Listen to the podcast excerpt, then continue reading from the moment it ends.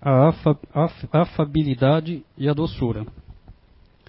A benevolência para com os semelhantes, fruto do amor ao próximo, produz a afabilidade e a doçura, que são as formas de sua manifestação. Entretanto, nem sempre se deve confiar nas aparências. A educação e a vivência do mundo podem dar o verniz dessas qualidades. Quantos há cuja fingida bondade nada mais é do que uma máscara para o exterior, uma roupagem, cuja aparência, bem talhada e calculada, disfarça as, as deformidades escondidas. O mundo está repleto de pessoas que têm o sorriso nos lábios e o veneno no coração que são mansas sobre a condição de nada lhes machucar, mas que mordem a menor contrariedade, cuja língua dourada, quando falam face a face, se transforma em dardo envenenado quando estão por trás. A essa classe pertencem ainda aqueles homens benignos por fora e que tiranos domésticos fazem a sua família e seus subordinados sofrer com o peso do seu orgulho e da sua tirania, querendo compensar assim o constrangimento a que se submetem fora de casa, não ousando agir autoritariamente com estranhos, que os recolocariam no seu lugar, querem pelo menos ser temidos pelos que não podem resistir-lhes. Sua vaidade alegra-se por, por poderem dizer: Aqui eu mando, eu sou obedecido. Sem se lembrar de que poderiam acrescentar com mais razão: Eu sou detestado. Não basta que os lábios falem leite e mel. Seu coração nada tem a ver com isso. Trata-se de hipocrisia aquele cuja afabilidade e doçura não são fingidas, nunca se contradiz. É o mesmo sempre, diante do mundo e na intimidade. Ele sabe, aliás, que pode enganar os homens pelas aparências, mas não pode enganar a Deus. Obrigado, obrigado, Elô. Sabe o que, que me lembrou a tua abertura aqui, Elô? Eu estava numa sala de aula, já estava vivendo uma sala de aula. Tudo bem, pessoal, tudo. A vontade era responder em cor, né? Tudo! Era assim? É, não, gostei, gostei. Gente, e por incrível que pareça, isso tem a ver exatamente com a leitura, né? Afabilidade e doçura. Que por sua vez tem a ver com o oposto disso, que é raiva e agressão. Raiva e agressividade. Né? Que é um tema que a gente vai tentar desenvolver hoje aqui, e confesso para vocês, extremamente difícil para mim, para entender, para entender mesmo. Porque se a gente começa a pesquisar fora da literatura espírita, se fala tanta coisa, mas é, é, uma delas que me deixava muito intrigado é o seguinte: olha, a raiva é um sentimento natural e é mesmo, né? Todos têm, em algum momento. E que é importante que as pessoas sintam e não represem, não reprimam esse sentimento. Aí isso começava a soar estranho para mim. Isso como não reprimir a raiva? Então quer dizer que eu tenho que extravasar a raiva cada vez que eu sentir? Ou seja, eh, era conflitante aquilo ali para mim, né? Então, se, se por um lado está aí a espiritualidade é, superior sugerindo justamente que a gente tenha cada vez mais autocontrole sobre as nossas emoções, sobre as nossas paixões, e aí tem aí especialistas falando, olha, isso não é bom para a saúde, reprimir a raiva, não pode esconder para debaixo do tapete, só que tem que saber usar, tem que direcionar. Nossa, que confusão, gente. Que confusão. Não sei como é que é para você, mas para mim era um negócio é, ainda não é muito claro não, mas. E aí eu comecei a vir mais para a literatura espírita.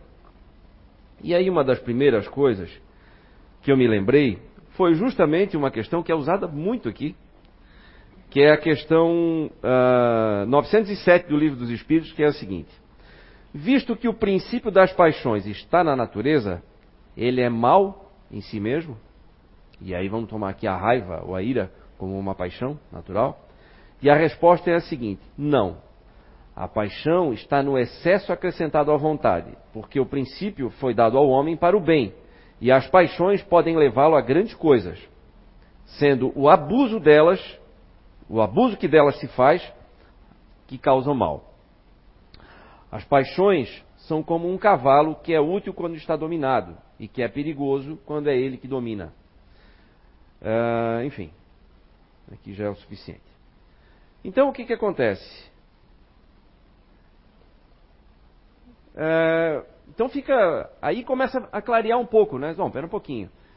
Eu posso sentir raiva? Isso é natural, faz parte da minha estrutura.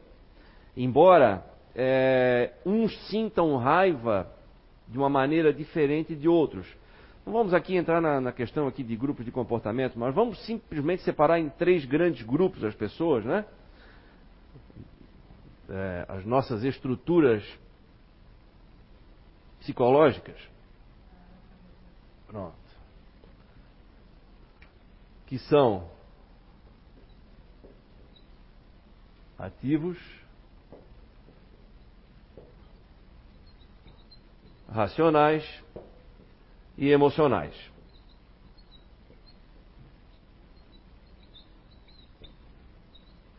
Gente, vamos lembrar que sempre tem alguém assistindo agora que pode não conhecer nada disso, então não vamos entrar em detalhes aqui.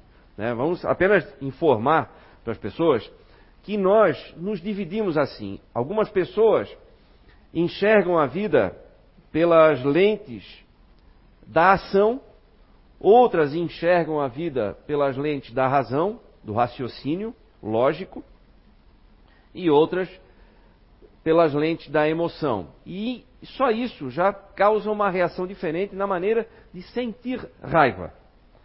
Então, por exemplo, a, as pessoas que, que têm a ação como a primeira coisa no, no seu comportamento, elas sentem a raiva de uma maneira contida, e é uma raiva que é, é, é voltada para dentro, para si, para o seu organismo, inclusive.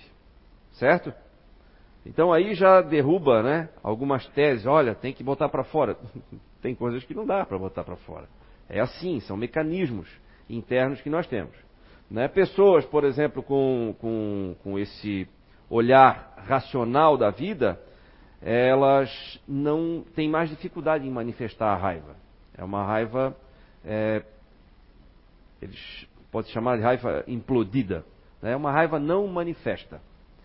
E as pessoas emocionais muitas vezes manifestam a raiva é, na forma de mágoa.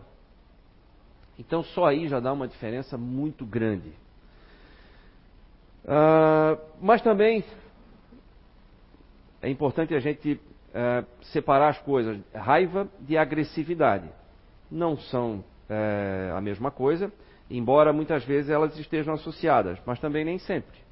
Eu posso, por exemplo, sentir raiva sem ser agressivo, certo?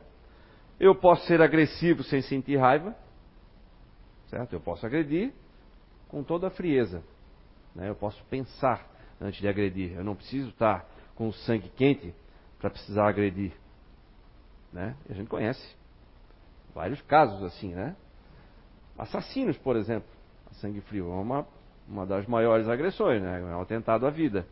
E, no entanto, não estão sentindo nada, absolutamente nada, nenhuma emoção forte naquele momento ali. Talvez um pouco de adrenalina por causa da, da situação ali, mas nada de raiva, né? Muitas vezes tem assassino que não conhece a vítima.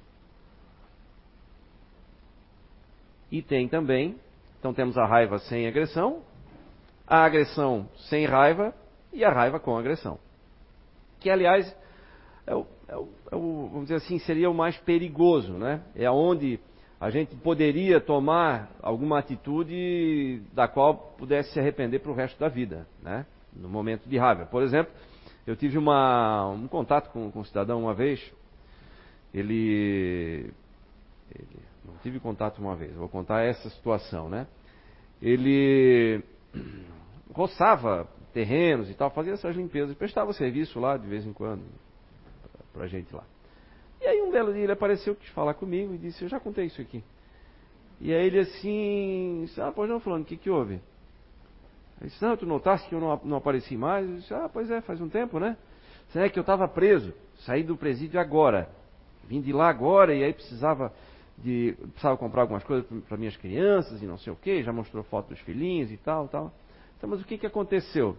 Não, o que aconteceu é que a minha irmã se juntou com um cara e eu não gostava do cara, nem eu, nem o meu pai. E aí eles foram embora para Curitibanos. Um dia a gente foi lá visitar. Vamos lá para ver como é que era, como é que estava vivendo e tal. Chegando lá, ele estava agredindo a minha irmã.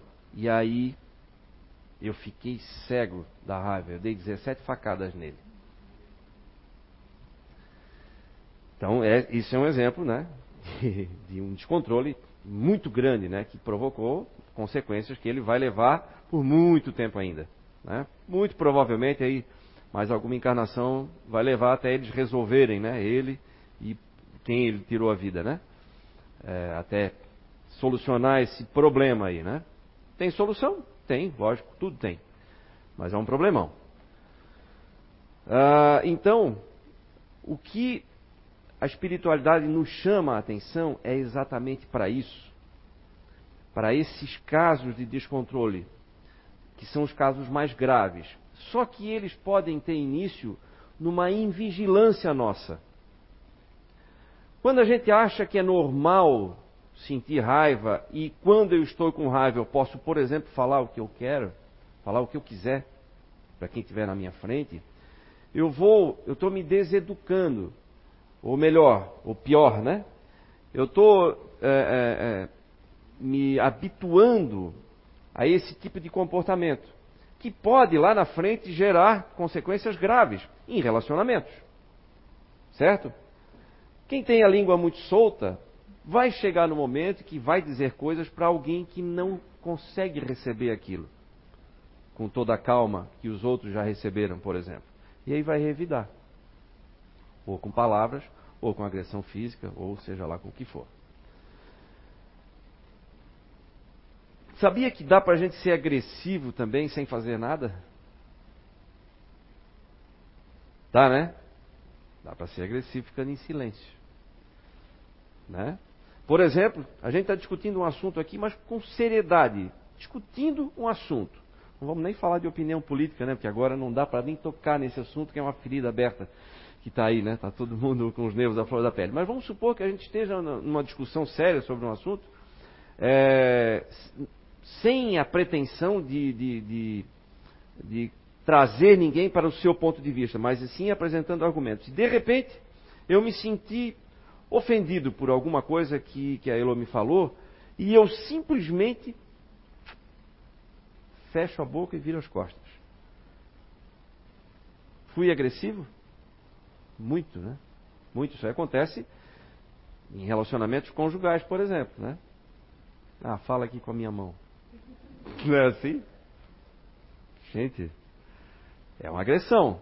Teve violência? Não. Teve raiva? Talvez, mas não necessariamente. Mas foi uma agressão. Então, quando a gente fala em agressividade, não estamos falando necessariamente em violência. E também não estamos falando necessariamente em raiva.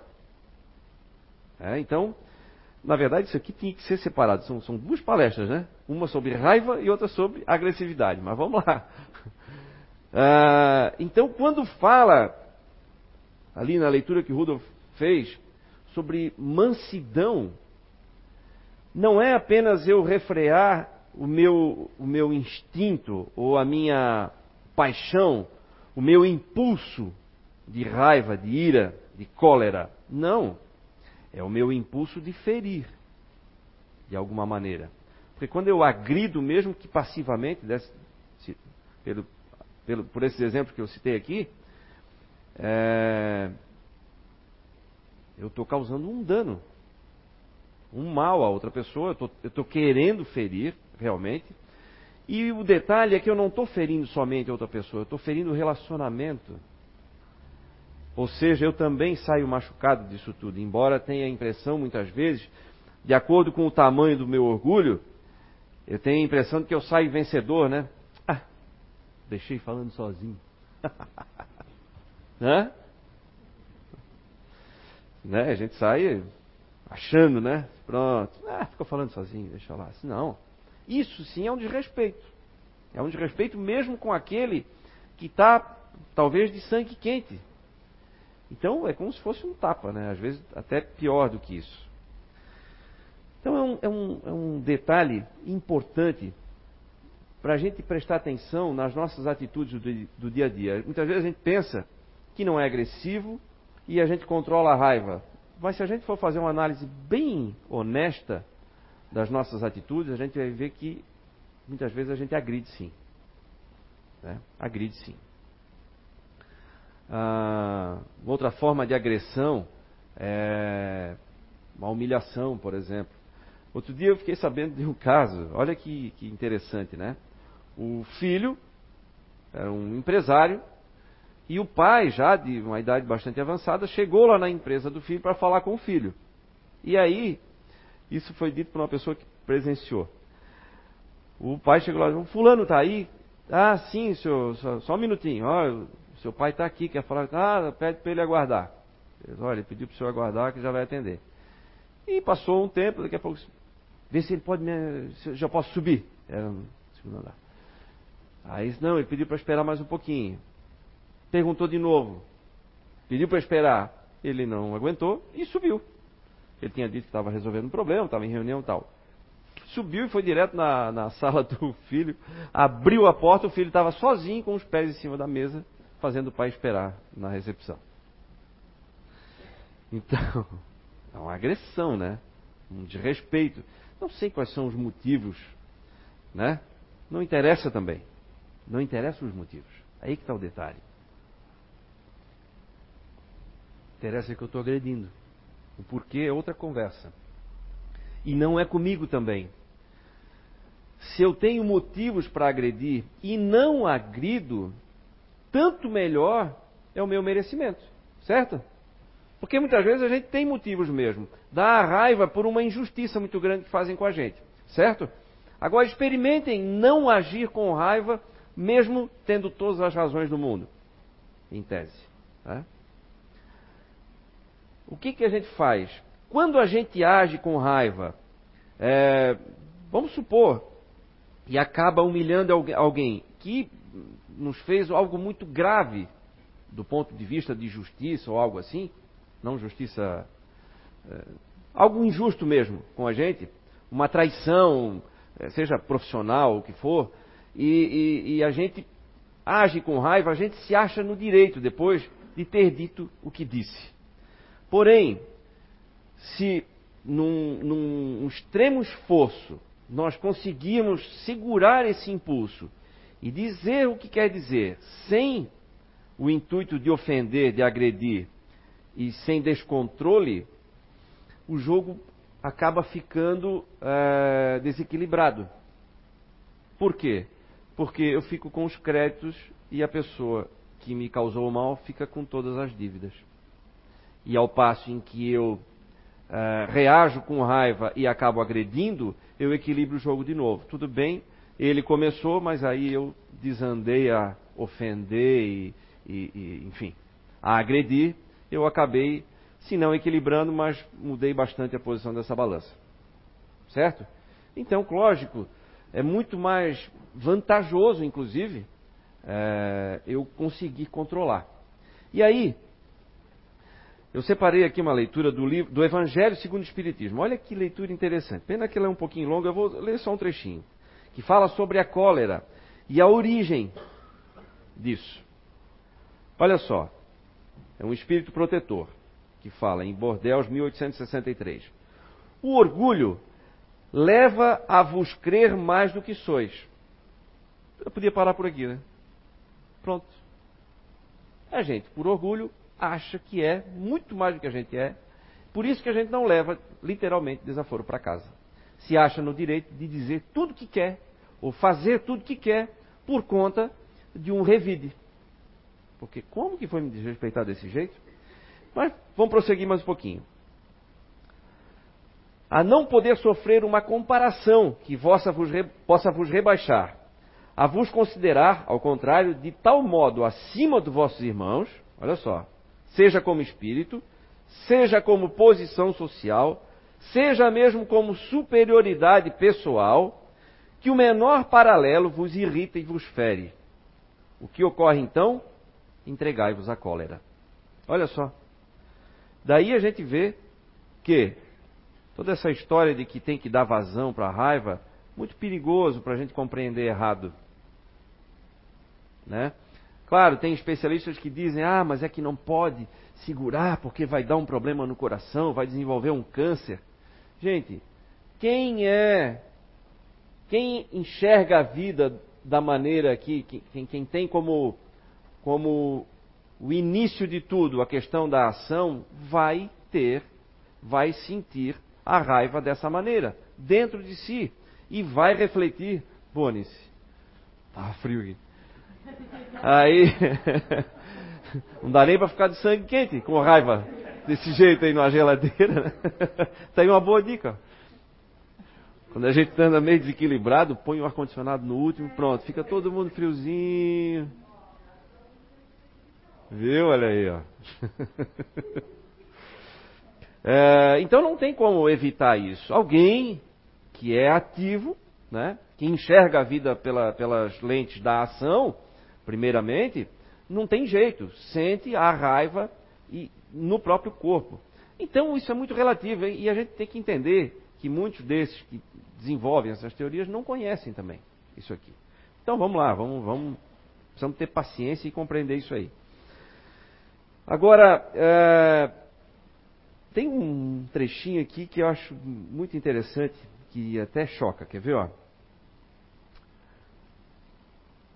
Em seu frenesi, o homem colérico ataca a tudo: a natureza bruta, os objetos inanimados, que quebra porque não lhe obedecem. Olha só. Ah, se nesses momentos pudesse se ver com sangue frio, teria medo de si ou se acharia ridículo. Que julgue por aí a impressão que deve produzir sobre os outros. Quando não fosse senão por respeito a si mesmo, deveria esforçar-se por vencer uma tendência que faz dele objeto de piedade Gente, isso aqui é um puxão de orelha daqueles, né? Imagina. E aí dá pra gente fazer um exercíciozinho, né? Pensar aí da nossa vida, da nossa memória, algumas situações onde a gente desandou aí pela raiva, e aí tenta se observar, lembrando do que falou, do jeito que falou, gesticulando do jeito que gesticulou, tendo a plateia que teve, dificilmente não tem. Né? E aí? Qual é o sentimento? Vergonha, né? Não dá vergonha se a gente analisar sangue frio? Tentando deixar o orgulho de lado. Porque muitas vezes, primeiro a gente se sente incomodado, mas depois, passa uns minutinhos ou uns segundinhos, é, mas também o fulano mereceu. Porque o que ele, que ele fez não se faz nem com um cachorro. E aí pronto, aí já vem a raiva de novo. É rapidinho para a gente retomar aquele sangue quente de novo? Porque a gente acha motivos. Então é importante a gente lembrar disso. Uh, que nós somos, uh, nós estamos aqui por uma vida social. Né? Nós temos a necessidade da vida social.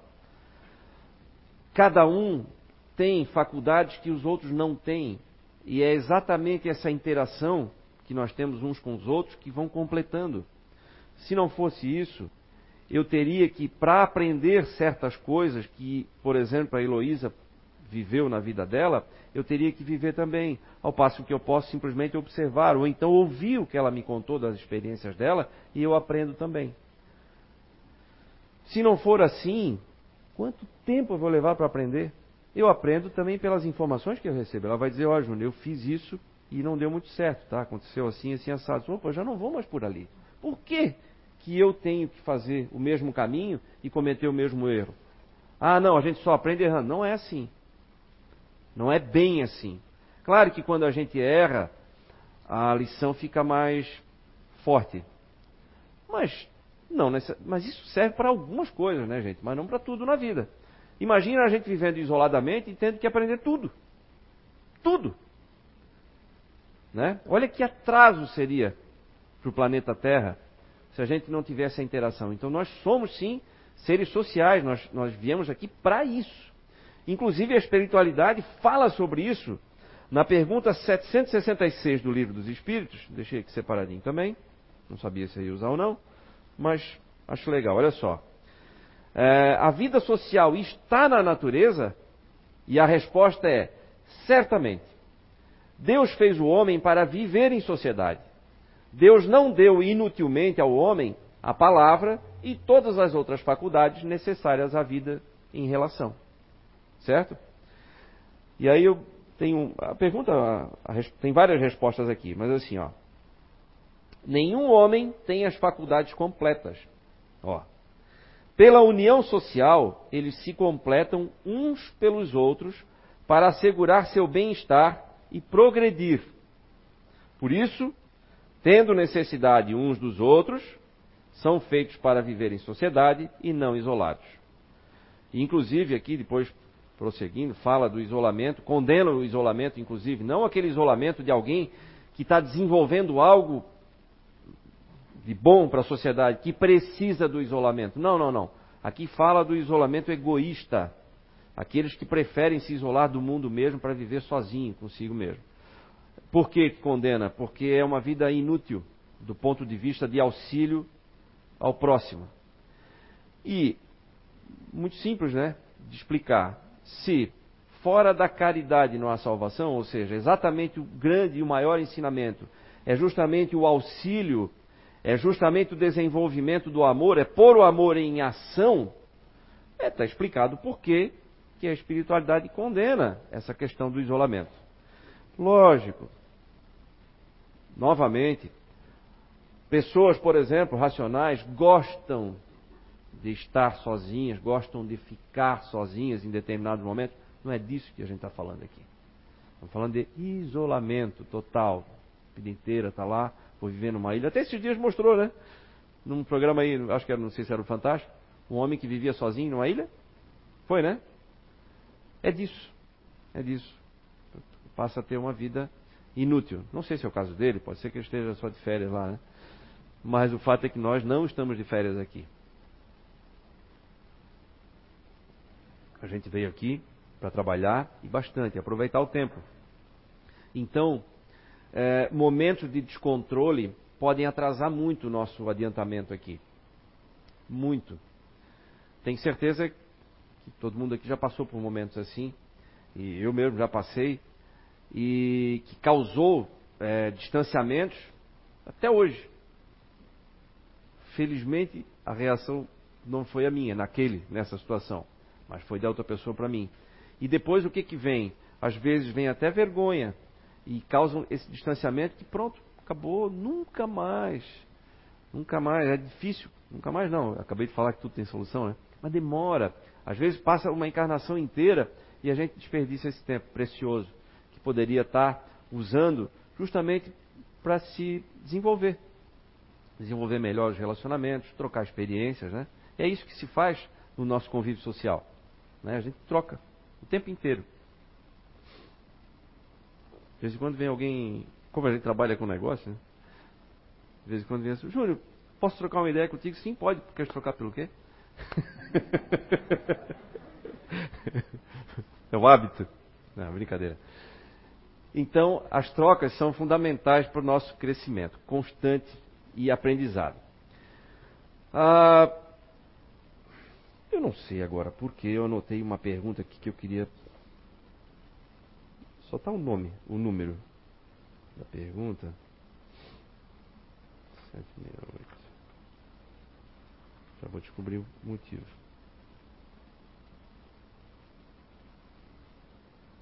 Ah, não. não já comentamos isso aqui. É, então, gente, é, resumindo e já partindo para o final, mais importante do que não sentir raiva, isso é difícil, todos têm dentro de si essa, essa paixão, vai acontecer em determinados momentos. O grande detalhe é como reagir diante do sentimento de raiva. O que, que eu vou fazer com ele e o que, que eu vou fazer diante dele. Certo? E aí é o grande ponto onde a, a, os espíritos amigos sempre nos, nos orientam: controle, controle e controle.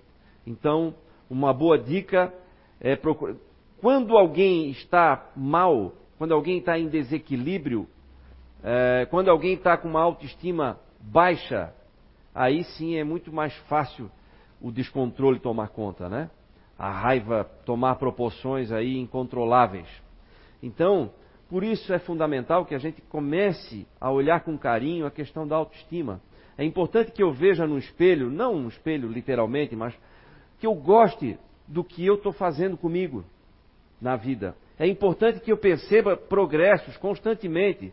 Mas para que eu perceba progressos constantemente nos meus comportamentos e na minha maneira de sentir e agir, é importante que tenha esforço.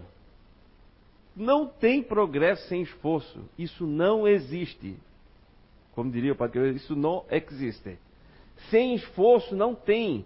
Assim como não tem lucro sem investimento, não tem bons resultados, progresso moral, intelectual, emocional, que seja, se não tiver esforço. O esforço faz parte é, da nossa evolução e tem que fazer. Deixa eu ver uma coisa aqui. Eu lembrei agora de Joana de Ângeles. Ah, mas eu acabei, eu acho que eu não anotei. Não. Mas eu, eu tinha lido uma frase também daquele educador Paulo Freire. Aquele educador, um dos mais importantes educadores, né? Falei assim como se fosse alguém desconhecido, né? Desculpa aí. Ele dizia: Ai meu Deus do céu. É, tá bom, né? Ah, ele tá aqui, ó. A educação não transforma o mundo. Educação muda pessoas. Pessoas transformadas é que mudam o mundo. Então, e aqui, educação é diferente de instrução. Né? Instrução é algo para dentro, educação é algo para fora. Então, na medida em que eu me educo cada vez mais, através das experiências que eu troco, através do meu esforço, aí sim eu consigo, cada vez mais dominar as minhas tendências. Certo?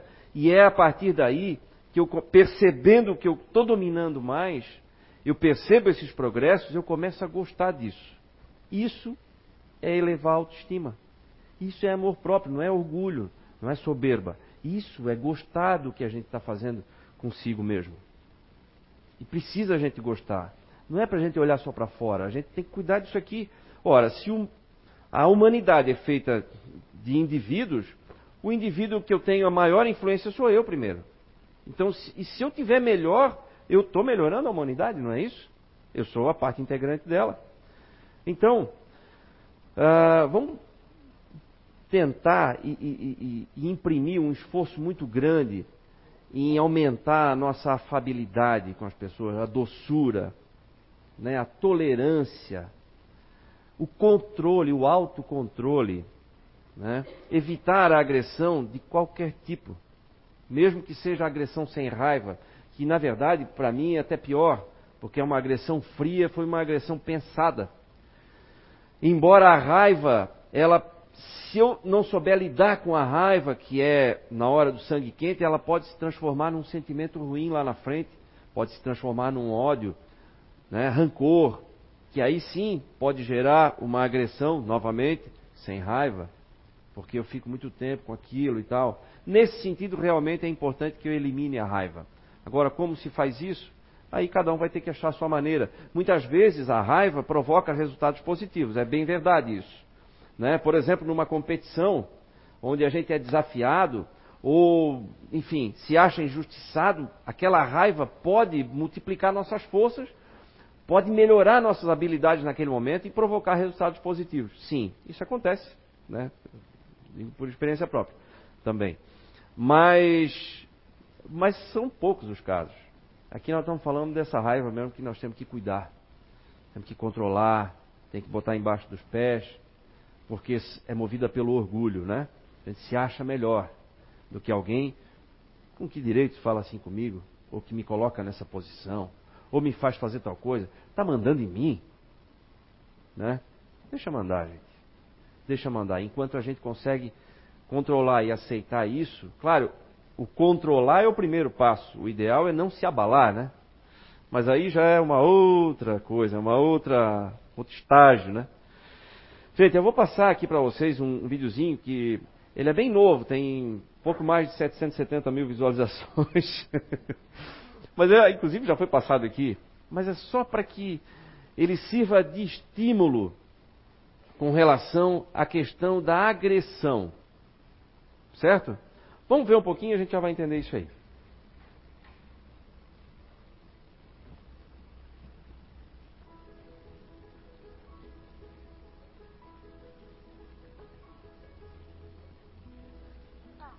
Tá sem som? Come ti chiami?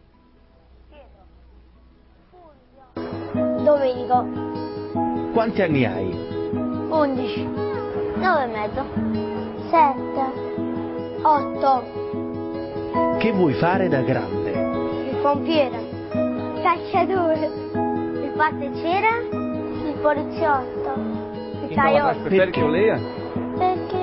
pra ler? voglio costruire la casa dei miei sogni. Perché mi piace guardare. Salvo le persone che non piace a me. E lei è Martina.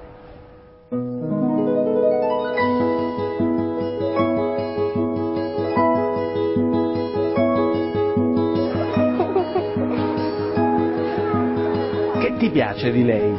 Gli occhi mi piacciono, le sue scarpe, le sue mani, i suoi capelli. Fragilità sono i capelli. Tutto. Sarebbe nella vita. Ci danzerei. E ora Oh, falle una carezza.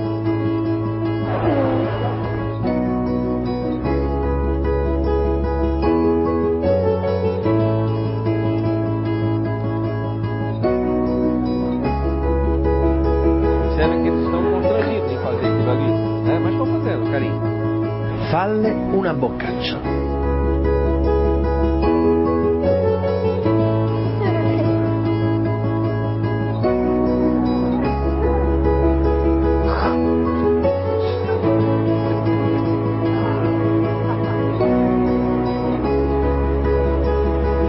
E ora dalle uno schiaffo. Deu um tapa. Uno schiaffo forte. Uno schiaffo. Dai.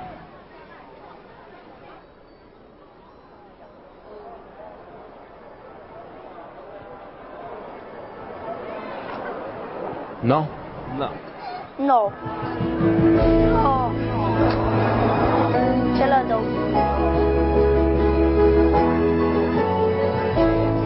No. No. No? E perché no? Eh, perché lei è femmina, non ce la posso mai dare. Perché le femmine non si picchiano. Perché così si fa male. E perché Gesù non vuole far picchiare? Prima cosa è bellina e non glielo posso dare. Perché è una ragazza. Perché sono contraria alla violenza. Si dice anche oh, le donne non si devono toccare nemmeno con un fiore. E perché è brutto? Oppure con un mazzo di fiori. E? Sono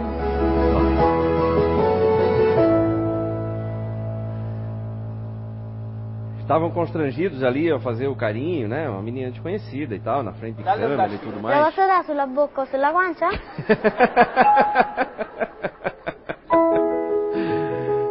ok, obrigado. Mas nada se compara ao constrangimento deles quando foi pedido para que eles dessem um tapa. Né? Aquilo era algo impossível, tanto é que foi impossível mesmo, né? Um choque total ali. Então, é claro que é, passada a fase da infância, muitas vezes a gente recobra quem somos de verdade, né? A infância tem essa questão da inocência temporária. Mas aqui já não era o caso, né? já são pré-adolescentes. É, mas eu queria que ficasse então essa imagem como uma, uma lembrança desse assunto. Para lembrar de algo bom, positivo, já que vai falar de raiva e agressividade, vamos falar da não raiva, né? da não agressividade, que é possível se a gente tiver um bom controle e esse bom controle, a gente pode ser ajudado, a gente fala sempre aqui, na medida em que eu me esforço, eu vou sendo ajudado cada vez mais pelo meu guardião, por quem quer que tenha condições de ajudar, quando percebe que o meu esforço é grande. Então, se eu tenho dificuldades em, em segurar essas reações, comece a colocar mais esforço em cima disso, que a ajuda vai vir, tá? E aí fique com essa imagem aí que tem certeza pode ajudar. Tá bom, gente? Obrigado.